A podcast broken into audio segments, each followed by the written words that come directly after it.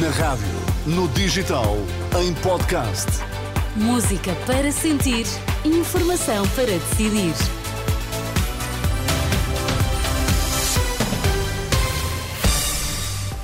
Vai conhecer os títulos em destaque nesta edição da UMA. Maria João Costa, boa tarde. Massa de frio polar a caminho. Nos hospitais há já aumento de casos de infecção respiratória. Greve dos enfermeiros com adesão de 80%. Lá então às notícias à UMA. Prepara roupa mais quente, vem aí já a partir do final do dia de hoje uma massa de ar frio. Segundo o Instituto do Mar e da Atmosfera, as temperaturas vão descer e o vento vai aumentar. Mais à frente, escuta a meteorologista Ângela Lourenço com os detalhes. E face à vaga de frio, o Hospital de Santa Maria alerta para o aumento de casos de infecção respiratória. Há mesmo mais casos de Covid-19. O hospital que sofreu este fim de semana forte pressão nas urgências aconselha os utentes a recorrerem mais aos centros de saúde. Se bem que haja uma ideia entre os portugueses que qualquer coisa que tem eh, venha ao serviço de urgência. Isso não é o ideal. Vários centros de saúde aqui na zona de Lisboa com dezenas de médicos que, eh, se haver necessidade de marcar consulta, estão dispostos a atender. Rui Tato Marinho, o diretor clínico de Santa Maria, e hoje há menos enfermeiros ao serviço. Está em curso uma greve de 24 horas que já tem uma adesão de 80%, diz Emanuel Boieiro, do Sindicato Nacional de Enfermeiros. A adesão a esta greve nacional está a ser massiva. Nós estamos a ter um, os resultados de, de, daquilo que está a ser feito em todo o país, incluindo os arquipélagos dos Açores e da Madeira, aí com uma adesão ligeiramente mais baixa, mas seguramente a nível nacional uma adesão superior a 80% neste, neste momento. Há muitos serviços aqui com condicionamentos? Vários, blocos operatórios, cuidados de saúde primários, consultas externas, norte a sul do país, eh, problemas nos grandes hospitais, nos grandes centros urbanos, nos pequenos centros urbanos, no interior do país. Emanuel Boieiro, em entrevista ao jornalista Alexandre Abrantes Neves, os enfermeiros reclamam um acordo coletivo de trabalho, nova tabela salarial e dizem estar cansados da ausência de resposta do Ministério da Saúde.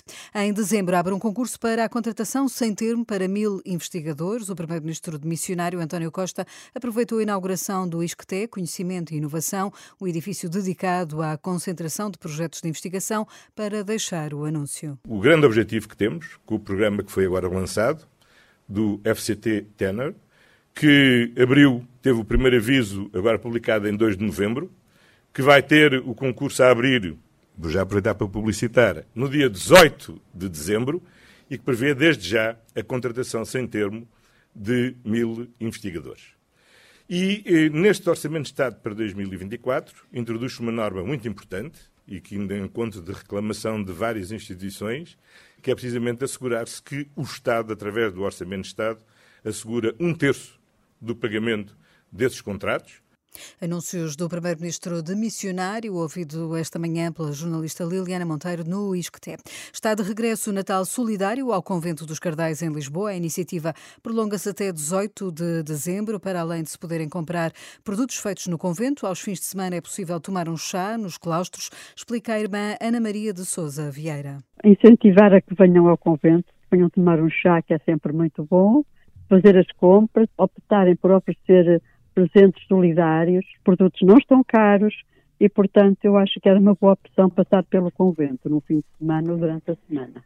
As receitas revertem para a instituição onde vivem 32 jovens adultas portadoras de deficiência. O Natal Solidário no Convento dos Cardais é até 18 de dezembro. E como a Maria João Costa já tinha dito, vem aí mais frio, já a partir de amanhã, ainda bem que é amanhã, porque hoje ainda vem assim um bocadinho fresquinho. podem complicar-se as infecções respiratórias, Maria João. Sim, eh, e já há mais casos de Covid-19 nos hospitais, isso mesmo revelou esta manhã o diretor clínico do Hospital de Santa Maria, Rui Tato Marinho, diz que o principal hospital de Lisboa já está a sentir essa pressão. Quando a temperatura começa a baixar, começam a aparecer as infecções respiratórias. Por exemplo, uma coisa que tem sido pouco falada, existem alguns casos Covid que, que aumentaram. Ah, mas isto é notório, quando a temperatura baixa começam a aparecer as infecções respiratórias e como os portugueses têm um grande ah, grupo de população muito frágil e muito idosa, somos dos países do mundo que mais pessoas de idade têm, é fácil perceber que isto pode acontecer.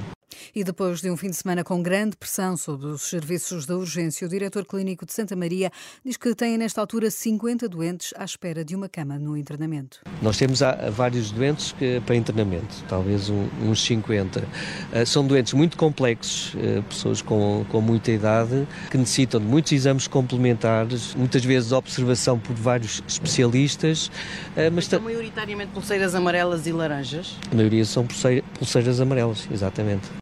E como disseste, Carlos, temos de nos preparar para a descida das temperaturas. A partir de amanhã vem aí, aliás, a partir do final do dia de hoje, vem aí uma vaga de frio. Segundo o Instituto do Mar e da Atmosfera, há previsões eh, para terça-feira que revelam mínimas de 2 graus em Bragança e máximas de 8 na Guarda. A culpa é mesmo de uma massa de ar frio que vai atravessar Portugal continental, como explica a meteorologista Ângela Lourenço. O território do continente vai estar sob a ação de uma massa de ar frio a partir de hoje, essencialmente a partir do final do dia de hoje, que vai um, ehm, afetar uh, o estado do tempo nos próximos uh, dias, portanto, essencialmente nesta semana.